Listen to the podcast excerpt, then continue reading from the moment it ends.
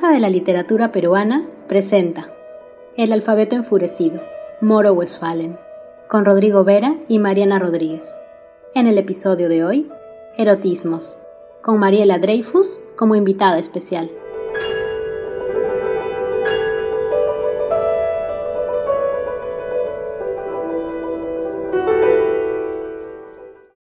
Amo el amor, escribe César Moro en un poema titulado El fuego y la poesía. Antes que un destinatario definitivo, amar el amor es amar un deseo, y como diría Proust, solo se desea lo que no se posee enteramente. Así los cuerpos, las palabras, la belleza, están volcados a la experiencia de la plenitud, pero también al goce de la carencia. El erotismo en la poesía de Moro y Westphalen, aunque en distintos niveles, atraviesa este carácter doble del deseo. La sensualidad de sus versos, sus ritmos insólitos, la excitación del mar, lo recóndito, el deslumbre excesivo del sol, y en su reverso, el hervor político, la perturbación incesante de lo real, fuerzas que rodean la poesía como un vórtice cuyo núcleo es tan terrible como innombrable. En el episodio de hoy hablaremos de erotismos en la obra de Moro y de Westphalen, tratando de hurgar en alguno de estos bordes.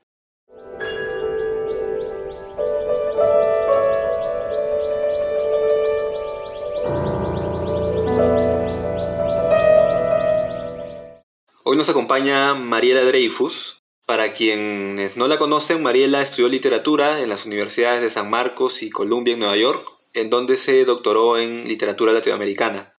Ha publicado múltiples poemarios como Memorias de Electra en 1983, Morir es un arte en el 2010. Sus últimos libros son Cuaderno Músico del 2015 y Gravedad del 2017. Actualmente es profesora de poesía y traducción literaria en la Maestría de Escritura Creativa de la Universidad de Nueva York. Y a propósito de la poesía de Moro, Mariela ha publicado el estudio Soberanía y Transgresión, César Moro, en el 2008. Muchas gracias Mariela por acompañarnos en este episodio. Un placer acompañarlos y gracias por la invitación. De igual manera, Mariela, muchas gracias por estar aquí. Empezamos entonces con una pregunta sobre la conexión entre Eros y poesía. Podemos estar de acuerdo en que el Eros no es solo un tema recurrente en la historia de la literatura. Hay otros ángulos desde donde éste impulsa la creación y eventualmente también la desborda. En esa ruta, ¿en qué sentidos podemos hablar de una dimensión erótica del poema? ¿Cuál es el lugar del lenguaje en ello? ¿Y qué puede o no el lenguaje frente a esta fuerza? Mira, yo hice el estudio sobre César Moro eh, a la luz eh, de algún modo, de los ensayos que había escrito eh, Georges Bataille, el pensador francés, en torno al erotismo eh, y a la em, noción del yo soberano, ¿no? que es aquel que rompe los interdictos impuestos por la sociedad. Y entonces eh, Bataille eh, revisa justamente la diferencia entre lo que sería la, sexualidad animal y el erotismo, en el sentido de que él ve el erotismo como una pulsión que responde a un llamado interno, a un impulso que nos lleva a completar o a cumplir un cierto deseo, ¿no? Entonces, eh, el erotismo tiene sentido eh, en cuanto es el cumplimiento de alguna experiencia interior del individuo, ¿no? Y por otra parte, Octavio Paz en su libro em, La llama doble, Amor y Erotismo, establece una conexión muy cercana entre eh, el erotismo y la poesía, ¿no? Dice que el primero es una suerte de erótica corporal, mientras que la poesía es una erótica verbal, ¿no? Y que en el, en el lenguaje de la poesía no hay, eh, digamos, una funcionalidad específica, así como en el erotismo eh, eh, el fin no es la reproducción, lo mismo en el lenguaje de la poesía, el fin no es necesariamente la comunicación, sino la creación de mecanismos que le dan más bien al lenguaje una una cierta soltura, una cierta libertad, ¿no? Cuando nosotros eh, hablamos de la comunicación directa, eh, el lenguaje está organizado, tiene una sintaxis, digamos, una gramática, ¿no? En cambio, en la poesía ese lenguaje es móvil, eh, va de un lado a otro, es, un lenguaje donde hay elementos que van a, alterar justamente esa linealidad del lenguaje comunicativo. Y en Moro, por supuesto, hay una serie de elementos que contribuyen a esta escritura que suele ser muy sensorial y muy profusa en imágenes, ¿no? Sí, Mariela. Precisamente también si eh, volcamos esta idea eh, para observar la poesía de ambos escritores, pero en distintos niveles, más hacia la exploración de los sentidos, ¿no? Em, de hecho, vemos como en, en, las poéticas de ambos hay una predominancia de lo visual, sí. pero también hay exploraciones a partir del olfato, del tacto, e incluso eh, muchas veces se acude a la sinestesia, ¿no? Sí. Un poco en la línea de lo que Rambaud planteaba con respecto a el desarreglo de todos los sentidos. Entonces, ¿cómo valorar el lugar de la sensorialidad, ¿no? de la exploración a partir de los sentidos en la poética de Moro y Befalin? Sí, eh, en, el caso, en el caso de Moro yo veo que en, su poesía hay una eh, suerte de, eh, en, cada, en cada uno de los poemas en los que se habla de este encuentro o desencuentro amoroso, eh, y esto me parece que yo, lo, yo lo he comentado en relación a la, a la cualidad de artista de Moro, ¿no? Porque Moro es un artista plástico también, y de hecho trabajó entre sus eh, los materiales usados, se trabajaba la, acuarela y el wash, lo cual le daba a ciertos cuadros de su primer periodo como una eh, constitución así medio fantasmal, ¿no? Entonces, yo pienso que en la poesía de Moro siempre hay como una especie de trasfondo de paisaje, eh, y en este paisaje eh, hay una presencia profusa de la flora y de la fauna, ¿no? Eh, hay incluso un crítico que habla de la zoología poética de Moro, ¿no? de esta fauna cargada de erotismo. Entonces los animales muchas veces son portadores de, estas sensaciones, lo mismo que las flores, las plantas, ¿no? Las plantas carnívoras. Hay un, hay un animismo fundamental en esos paisajes que de algún modo expresan eh, la fuerza de, la pasión amorosa. Entonces, Moro nos convoca, eh, por un lado, a través del oído, porque en su poesía se trabaja con ciertos elementos como la aliteración o la anáfora, ¿no? que operan sobre el plano sonoro de la lengua. Eh, muchas veces la repetición anafórica es el sostén de algunos poemas de la tortuga ecuestre, ¿no? En Amo el Amor, por ejemplo del fuego y la poesía, ¿no? Esa, esa repetición del verso de manera anafórica en, prácticamente las seis secciones que tiene este largo poema El fuego y la poesía. Entonces hay por un lado una, eh, esto que decía antes, ¿no? Esta frusión entre las sílabas, hay mucho juego aliterado en la poesía de Moro también, y a la vez hay un componente visual de una gran intensidad. Y también, por supuesto, el, el elemento del tacto, y la nómina de los cuerpos está presente. Entonces todos estos sentidos están allí al mismo tiempo entrelazados, eh, convocándose y generando esto que yo llamo los paisajes interiores de Moro, ¿no? Que son como suerte de escenarios, a veces casi apocalípticos, a veces más bien parecen paisajes aurorales, como de un universo recién nacido. Eh, y en estos paisajes eh, en estos lugares rodeados de todo esta, este fondo aparece el encuentro amoroso. Para pensar en esa misma línea, Mariela, estos recursos de anáforas y recursos que finalmente contribuyen a darle mayor peso plástico al lenguaje, podemos pensar también en, en Westphalen, ¿no? Recuerdo un texto de William Rowe en donde habla de cómo el cuerpo en la poesía de Westphalen aparece siempre como un cuerpo invertebrado. En ese sentido es casi como un cuerpo fluido, o para utilizar el término que utiliza Deleuze, por ejemplo, él habla de un cuerpo sin órganos. Esta idea de, fluidez eh, en relación al cuerpo también puede entenderse en relación al modo en que se estructuran las imágenes en su, en su poesía. Eh, estoy hablando de Westphalen, pero creo que también se podría pensar eh, lo mismo en el caso de, de Moro, ¿no? Claro, y sí, y allí en el caso de Moro más específicamente entraría, pero también opera eh, para Westphalen, me parece, la enumeración caótica, eh, esta profusión de imágenes que aparecen eh, como un cierto desorden, eh, y que, pero que finalmente encuentran su coherencia, ¿no? Entonces, por eso allí también eh, Moro está, está otra vez jugando con este borde incluso de, la respiración, porque hay momentos en que el poema empieza con un verso de una extensión más o menos razonable, que luego se convierte en, eh, eh, en un verso largo y luego se convierte en versículos. Entonces, eh, lo interesante también es que en la tortuga ecuestre cada poema de amor es a la vez, o varios de ellos, en todo caso, este que mencioné antes, que es este El fuego y la poesía, pero también hay otro que se titula la vida escandalosa de César Moro, este, son eh, al mismo tiempo arte poéticas, ¿no? Es decir, Moro eh, nos va como dejando trazos de sus propios métodos de composición en ciertos versos eh, de algunos poemas de la tortuga ecuestre. Habla de la esquizofrenia, habla de justamente de estados mentales lindantes con la irracionalidad, ¿no? habla de este lenguaje borde habla también del lenguaje afásico.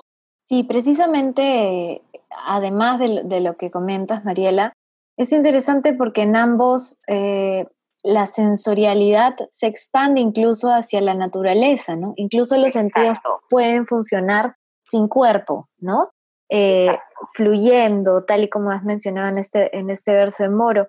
Incluso eso es algo que también podríamos ver en Abolición de la Muerte, ¿no? Entonces, hay un, hay un bestiario también, ¿no? Que predomina mucho en la poesía de Moro, pero también está el mar, las nubes, las aves que sienten, ¿no? Al igual que en algunos naturaleza, paisaje, ¿no? Como en la poesía de Westphalen. Exactamente, sí, justo, eh, claro, porque lo que dice, por ejemplo, en el caso de, en el caso de Westphalen, este Camilo Fernández Cosman es que hay, hay, algunos elementos de la poesía, de la primera etapa, digamos, de Westphalen, donde se trabaja con los arquetipos, ¿no? Que trabajó Carl Jung para, para estudiar el inconsciente. Hay ciertas imágenes fundamentales, como el árbol, el agua, que están presentes en Westphalen, pero también en Moro, ¿eh? O sea, en Moro, por ejemplo, el agua, eh, hay una nómina, hay una serie de, de, léxica, digamos, referida al agua, eh, que va desde lo más apacible hasta la tormenta o el huracán, ¿no? E, el agua también es este elemento que forma parte de eh, la pasión que se revela, ¿no? Y, también es muy ondulante, ¿no? Va y viene. Y, por momentos se expande y es esta catarata, ¿no? Eh, es otro término que Moro utiliza justamente, ¿no? Batalla al borde de una catarata. Eso es el título de un poema, pero podría ser también, digamos, un resumen de su poética en ese libro.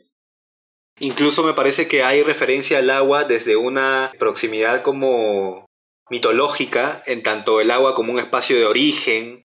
Exactamente. Entonces, e, este, estas imágenes que lindan con lo acuoso y también a veces con, con lo húmedo, con el, el, líquen a veces habla, ¿no? De, de estas imágenes. Las soloturias, sí. Las soloturias, exacto, como si estuviera siempre a punto eh, de, de, nacer algo, ¿no?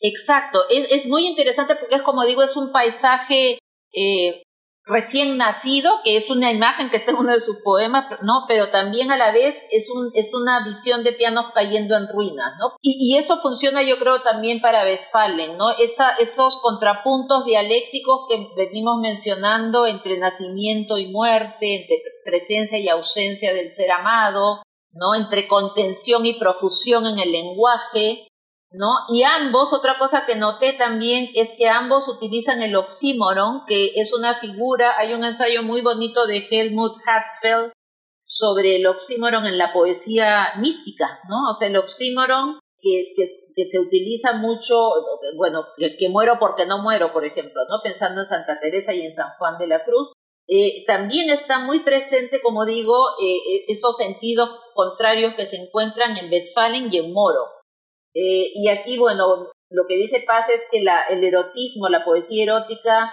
eh, se acerca a la mística porque ambos intentan decir lo, indecible.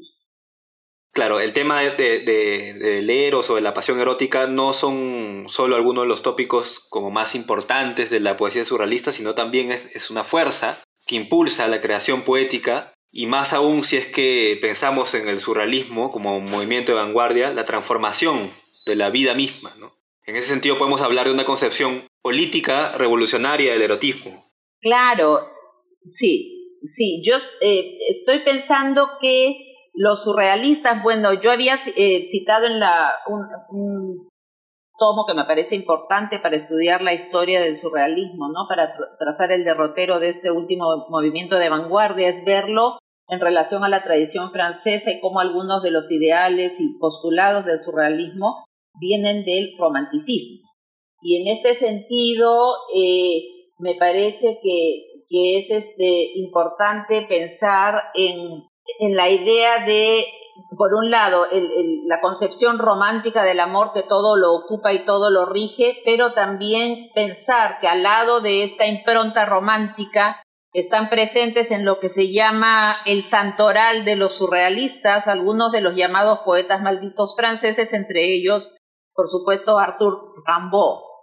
Y eh, Rimbaud tiene esta famosa frase de cambiar la vida y los surrealistas, eh, sobre todo los del primer momento, los surrealistas de la primera hornada, ven en el amor esta posibilidad de transformar la realidad y abrir las compuertas, ¿no? Imaginar mundos posibles. Eh, en el encuentro erótico, de algún modo, el instante y la eternidad se fusionan y es posible, como dice Paz, por lo menos correr una cortina para ver otra forma de vida, ¿no? Otra forma de realización.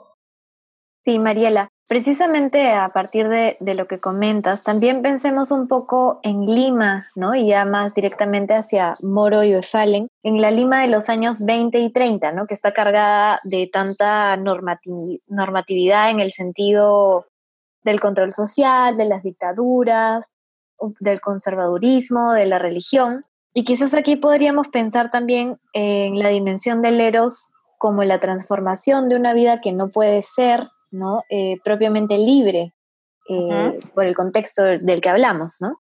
Bueno, es, es eh, importante pensar que la primera vez que Moro sale del Perú es un chiquillo, como él mismo le dice a Westphalen en unas cartas que le escribió.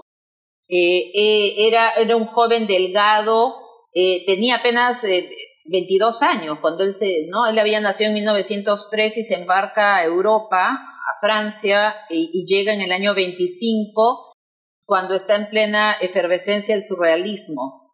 y es curioso porque, bueno, y allí Moro lleva una vida em, aleatoria en términos de trabajo, pero fíjate que él, eh, uno, de sus, uno de sus intereses eh, para salir de Lima e ir a Europa era estudiar ballet. Y aunque no pudo seguir de manera formal estos estudios, él se ganó la vida eh, como pareja, como partner de una famosa bailarina mistingué y hacía este tipo de trabajos y además allí en el cenáculo surrealista incluso, y esto lo dice Mario Vargas Llosa en un par de oportunidades, ¿no? En, el pez en el agua lo menciona, que incluso dentro del, de, digamos, del cogollo de los surrealistas había una cosa muy interesante y era que esta fuerza otorgada al amor eh, para tener la capacidad de transformar el mundo eh, y esta idea del, del, otro, de esa mitad perdida, ¿no? del amor romántico, de, esta, de este otro complementario, Siempre que se pensaba en términos de la pareja erótica, incluso dentro del surrealismo, se pensaba en términos de una eh, heteronormatividad. ¿eh? Pero Moro, y, esto lo cuenta eh, André Coiné, en, me parece que un, en un artículo que salió en Hueso Húmero, Moro tenía, era muy, y eso se nota en algunos poemas, ¿no? Tiene un lado lúdico, un lado irónico, eh, sus primeros poemas, los que escribió en castellano en Lima antes de partir a, París, que están recogidos en la primera edición de La Tortuga Ecuestre, dan cuenta de este espíritu juguetón y lúdico de Moro, que además es afín a las vanguardias, ¿no? Entonces Moro, con grandes fachatez, según cuenta Coiné, eh, era capaz de comentar en una de las reuniones de los surrealistas acerca de qué guapo es este tipo o cosas así, ¿no? Es decir, eh, de todas maneras, obviamente, estar en París le dio una libertad mucho mayor de la que hubiera tenido en la ciudad de Lima, a, la que además detestaba con gran, con gran fuerza también, ¿no? Sí, justamente esa relación tensa de Moro con Lima es algo que también se puede observar en, en, el, en Westfalen, en el Westfalen joven, en el Westfalen que, que publica estos dos primeros poemarios, eh, Las ínsulas extrañas, Abolición de la muerte, en el 33 y el 35, y que en buena cuenta también dan, dan cuenta de eh, esta Lima a la que refería eh, Mariana como conservadora, una Lima atravesada por el control social. ¿no? A propósito de eso, Westphalen tiene un fragmento en un texto que se llama Poeta en la Lima de los años 30, en donde hace esta, este vínculo entre revolución, amor, poesía. Dice, voy a citarlo, la poesía sería una expresión del impulso a no admitir lo real como definitivo e inmodificable, a querer superarlo. En la poesía, en la revolución y en el amor, veo actuantes los mismos imperativos esenciales, la falta de resignación, la esperanza a pesar de toda previsión razonable contraria. Sí, eh, allí eh, es, es, importante señalar, yo tuve la suerte de conocer a Emilio Adolfo Westphalen eh, justamente cuando estaba haciendo la investigación sobre Moro y lo, lo visité varias veces, en fin, he leído sus escritos, ¿no? Y, y, y Westphalen siempre fue cauto al señalar que no había sido en rigor un surrealista, ¿no? Pero es, interesante esta cita que tú acabas de leer porque responde vis a vis al, al, al ideario surrealista, ¿no? Este tríptico ideal donde el amor es la libertad, es la poesía, ¿no? Y, y el amor es una fuerza transformadora capaz de hacernos huir del tedio existencial, ¿no? Justamente queríamos preguntarte lo que el filósofo francés Georges Bataille, ¿no? Eh, las líneas que le dedica al, erotismo, que además eh, Bataille es un autor asociado al surrealismo en una primera etapa al menos, y alguien con quien tú dialogas eh, en tu libro sobre Moro, ¿no? En él, en su filosofía, digamos, tiene lugar la perspectiva de lo que él llama lo sagrado, ¿no? Como aquello opuesto al, al trabajo, como un espacio en el que prima la prohibición y la productividad, diríamos, del capitalismo, ¿no? Entonces, ¿cómo observas tú este elemento en la poesía de, de Moro y también en la de Westphalen? ¿no? ¿En qué sentido puede hablarse una magnitud sagrada del, del erotismo? Sí, eh, exactamente. Como, como digo, en primer lugar, no hay esta función eh, de, de, productividad o de reproducción en el encuentro erótico. ¿no? Hay, hay una búsqueda de libertad eh, que va más allá de su funcionalidad inmediata y por otro lado, estoy recordando eh, en términos de la, de la, de, la, vida y de la manera en que, en que Moro produce sus textos e incluso en la manera en que circulan esos textos, porque recordemos que la mayoría de conjuntos de César Moro se publican póstumamente. él, publicó muy, muy poco en vida, escribía y guardaba y eh, digamos que vivió con trabajos eh, que eran em, aleatorios y dependían del lugar donde estuviese y también cuenta eh, Westphalen cuando hace la presentación de las cartas que, que, él editó, que, que Moro le escribió desde México durante su década mexicana, eh, siempre estaba como pensando en un golpe de suerte que, que no llegó, ¿no? Porque Moro eh, fallece en Barranco, el vuelto a Lima, la última vez fallece en Barranco rodeado de muy pocos amigos y en condiciones muy precarias también eh, financieramente. sin embargo, hay una apuesta allí antiburguesa en, en, la poesía y en la propia vida de Moro, ¿no? Hay un poema suyo que, que lo escribió recién llegado a París.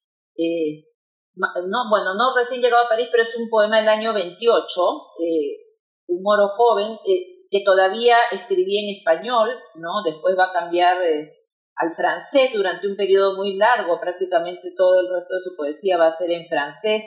Eh, y este poema es como una declaración de principios, se llama Abajo el trabajo, ¿no? Entonces es pecho de bisonte, el pantalón y la chaqueta hacen el trabajo, pero tu corazón tiene un panorama y el jugo de tu chaleco o prendas de vestir, etcétera, ¿no? Dicho sea de paso, el pantalón y la chaqueta me recuerdan al pantalón y la camisa en la poesía de Ellison, ¿no? Eh, el el, traje, eh, ¿no? Como una metonimia del hombre sometido por el trabajo diario. Eh, a estas, y a esta, a esta rutina, ¿no? impuesta por el modo de vida burguesa, él habla de, Moro le opone las ocupaciones del trabajo de su sueño, ¿no?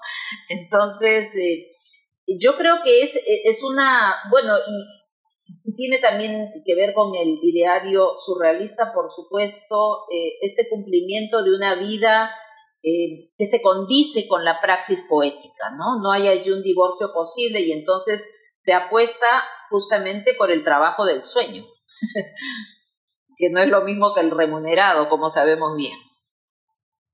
Sí, justo en esa línea también Mariela recordaba algunos versos del fuego y la poesía en donde se hace evidente, digamos, que en ese momento Moro ya está trabajando con una especie de deseo, si quieres, más cercano como al goce lacaniano, que es finalmente un deseo sin objeto, ¿no? Es un, objeto que se asume siempre inalcanzable, ¿no? Porque el verso, por ejemplo, amo el amor, ¿no?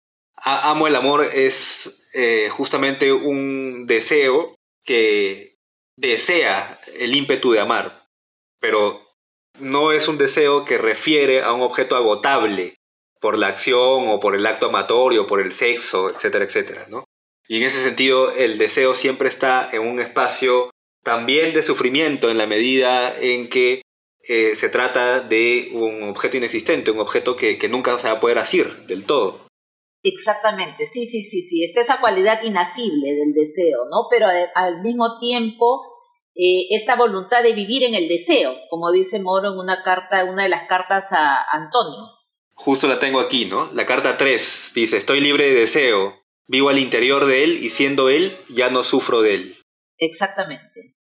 Sí, precisamente sobre Amo el Amor solamente quería acotar, y es lo que tú también dices en tu libro, Mariela, eh, es esta cuestión de la violencia, y te cito, ¿no? Que asusta pero que a la vez fascina. Eso es, muy, está muy presente en todas las figuras, en todos los cuerpos que asumen la posición del, yo amado, no de Moro, mientras que por otro lado en Befalen es curioso porque el, yo nunca encuentra o nunca llega a concluir eh, ninguna aproximación muy segura, ¿no? Frente, frente al amado, y acá también pienso eh, tanto en las ínsulas extrañas como en la abolición de la muerte, mientras que más bien eh, Moro todo el tiempo está siendo eh, explícito, ¿no? Ese, ese otro yo amado, pero de una manera muy violenta, muy intempestiva.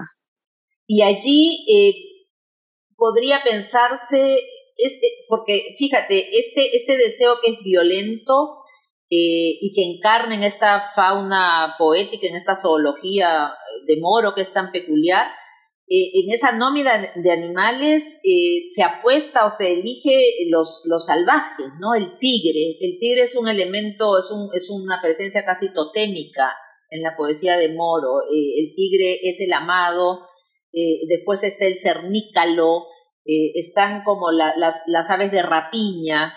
el elemento de la violencia parece consustancial al goce, tal como ocurre con el marqués de Sade, ¿no? Eh, en, ese sentido, eh, la, la, pasión absoluta se nutre de ambos extremos. Hay una cosa allí también que me parece interesante destacar, que es que eh, esta violencia o este desenfreno que puede verse en las imágenes que discurren en la poesía de ambos, pero en particular en la de Moro, también puede entrar en relación o en una cosa de dialéctica con ciertos versos que más bien apelan a la lentitud. Y esto sí claramente en el caso de, ambos, ¿no? O sea, está esta, estas famosas, estos famosos versos del fuego y la, y la, poesía también, donde se habla de las aguas lentas, los accidentes lentos, ¿no? Y en Westfalen también Eh, recuerdo ahora un libro de Christian Segarra en donde él habla de cómo los encuentros amorosos en Westfalen siempre ocurren en ambientes desacelerados. Y él lo relaciona, que me parece que es una hipótesis como aventurada, pero interesante también, lo, relaciona también a una especie de contraimagen de lo que se vivía en la Lima de ese entonces, ¿no? Que era, eh, digamos, el oncenio de, de, Leguía, la entrada al, capitalismo, a la modernidad y en ese sentido a todo este ambiente de, aceleración, ¿no? Ajá, ajá. Claro, porque fíjate, eh, allí tiene que ver, eh, sí, es, es muy lindo pensarlo así, eh, y también pensarlo eh, en términos de cómo eh, el instante y la eternidad también se rozan, ¿no? En, el vértice amoroso. se apuesta, como tú dices, por, la inmediatez, por la urgencia, ¿no? sobre todo en los, en los poemas que son cartas, ¿no? Las cartas a Antonio, el yo soberano expreso una angustia existencial terrible ante esta posibilidad de, no asir al, amado, no, no poder, eh, pero al mismo tiempo, eh, como tú dices, hay también un espacio para la contemplación, ¿no? Para la lentitud. Eh, en el fondo tiene que ver con, pienso yo, cómo a través de la experiencia amorosa y de la comunión amorosa el tiempo es otro ¿no? Se abre otra temporalidad allí también. Eh, que justamente no es el tiempo lineal de los relojes ni de la producción.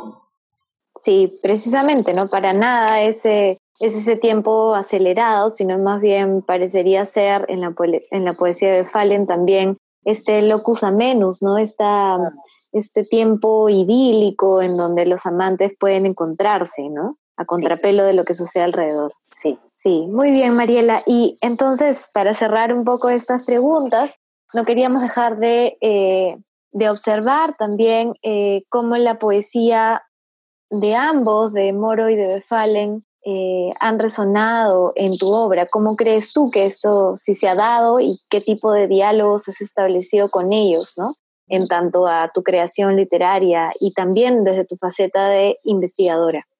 Sí, una cosa curiosa es que eh, en la Universidad de San Marcos, así el, eh, mi inmersión en la poesía eh, moderna fue súbita e inmediata, ¿no? Y me quedé muy fascinada desde el comienzo por, lo, por los llamados poetas malditos franceses, sobre todo por Lautremont, porque también me intrigaba mucho esto que sabemos todos que era uruguayo de origen, ¿no? que se fue a Francia siendo adolescente con los padres y en París escribió los cantos y que en esos cantos, y esto lo estudió Patricia de Sousa, por ejemplo, esta querida escritora peruana que falleció el año pasado, eh, Patricia em, estudió como el sustrato del, español está ahí, ¿no? bajo el, francés de Lautremont, claro, ya no, es, no ha sido la única. Pero lo que te quiero decir es que yo en principio mi contacto fue con el surrealismo francés y entonces yo llego a Moro a través de una antología de poesía surrealista en lengua francesa que compiló el estudioso y poeta argentino Aldo Pellegrini. Y, lo que leo de él en principio es su poesía francesa traducida al español.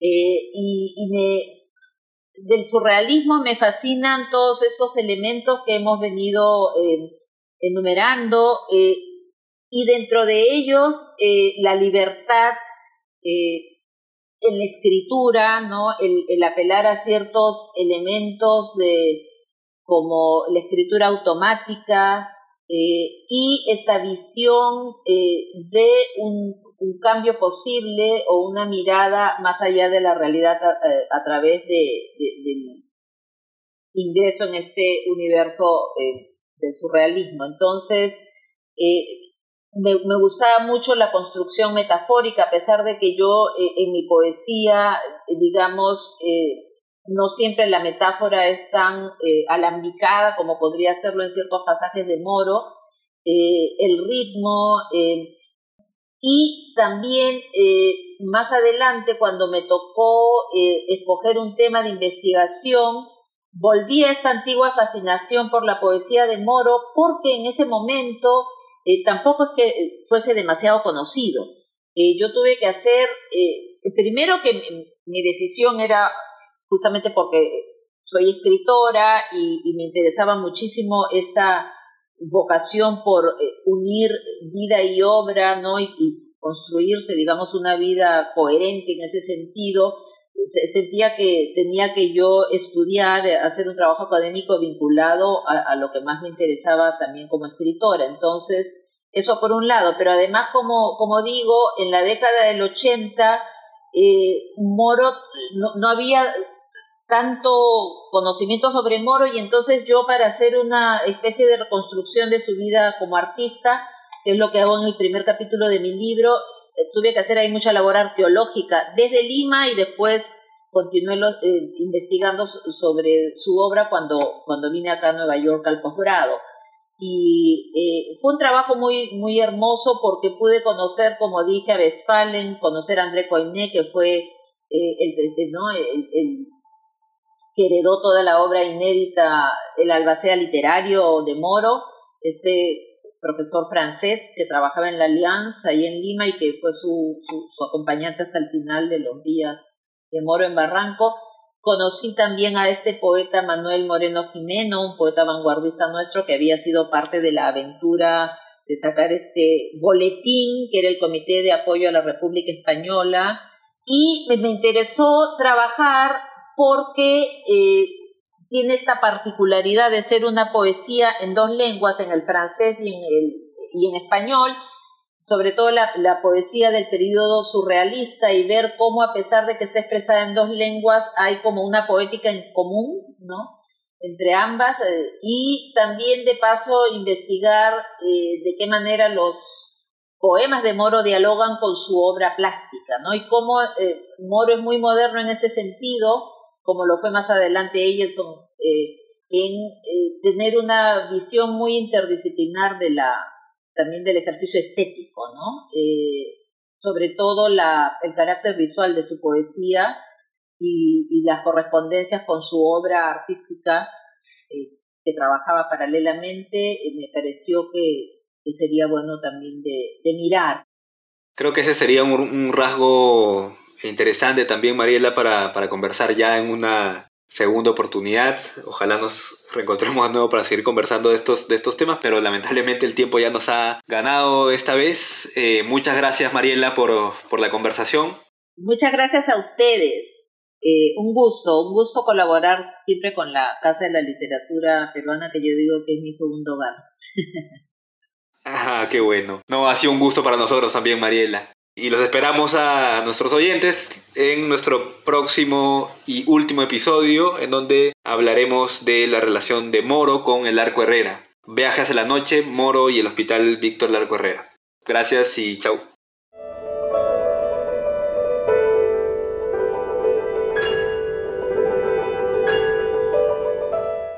Tres. Amo la rabia de perderte, tu ausencia en el caballo de los días, tu sombra y la idea de tu sombra, que se recorta sobre un campo de agua, tus ojos de cernícalo en las manos del tiempo, que me deshace y te recrea, el tiempo que amanece dejándome más solo al salir de mi sueño que un animal antediluviano perdido en la sombra de los días, como una bestia desdentada que persigue su presa, como el Milano sobre el cielo evolucionando con una precisión de relojería, te veo en una selva fragorosa y yo cerniéndome sobre ti, con una fatalidad de bomba de dinamita, repartiéndome tus venas y bebiendo tu sangre, luchando con el día, lacerando el alba, zafando el cuerpo de la muerte, y al fin es mío el tiempo, y la noche me alcanza, y el sueño que me anula te devora, y puedo asimilarte como un fruto maduro, como una piedra sobre una isla que se hunde. César Moro, El fuego y la poesía, La tortuga ecuestre, 1939.